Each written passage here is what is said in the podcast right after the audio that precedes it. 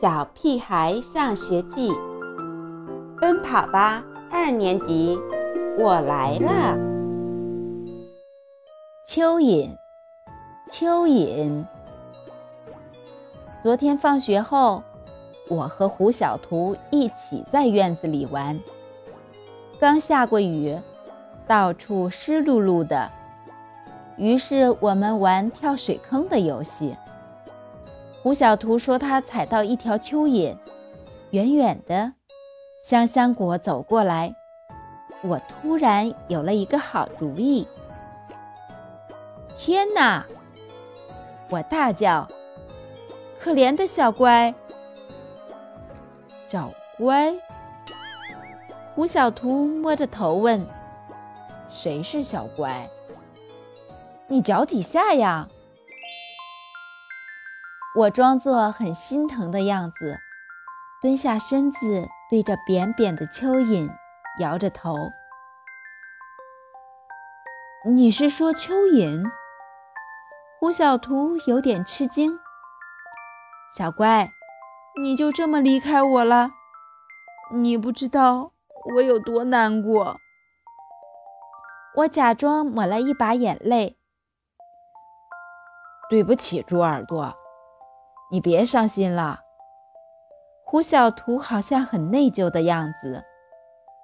我的目的达到了，一会儿跳水坑的时候，他肯定不会跳那么远了。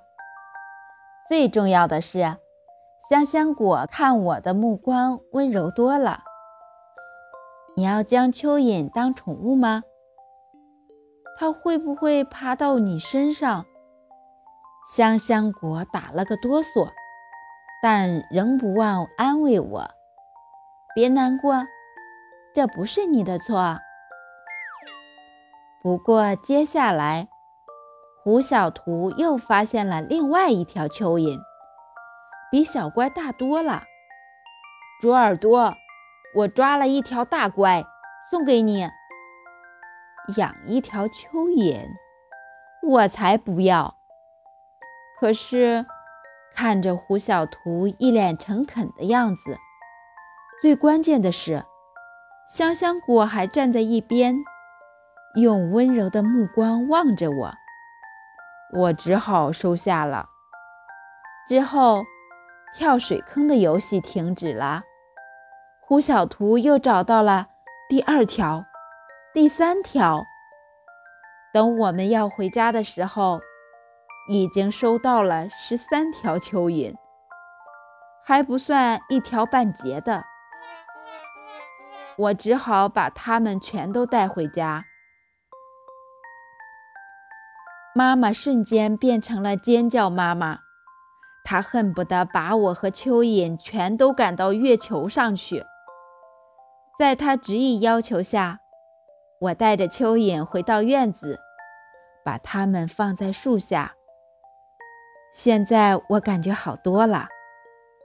今天早上，我在学校门口遇到了金刚。给什么？蚯蚓啊！可恶的胡小图，一定是他把我将蚯蚓当宠物养的事告诉了好多人。看着金刚好心的递过来半罐头瓶的蚯蚓。我感觉早上刚吃下去的东西已经涌到嗓子眼儿了。我急忙接过罐头瓶，把它塞进书包里，赶紧往教室走。不过，手里拎着一个塑料袋的刘坚强拦住了我的去路。竟然又是蚯蚓，不停蠕动的蚯蚓。我只好小心翼翼地用手指勾住塑料袋，进了教室。噩梦还没有结束，王天天竟然送我两条超大个的蚯蚓。你真特别，香香果的眼里充满了好奇。接下来，又有好几个好心的同学。送给我大小不一的蚯蚓，我只能全部收下。最糟糕的是，上课的时候，我书桌里的蚯蚓们集体逃了出来。哎呀！伴随着田老师的尖叫，我跑到了教室外面。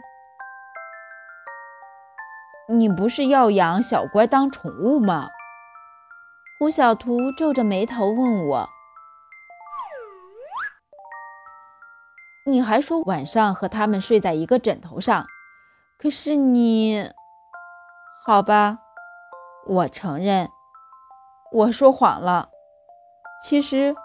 我害怕蚯蚓。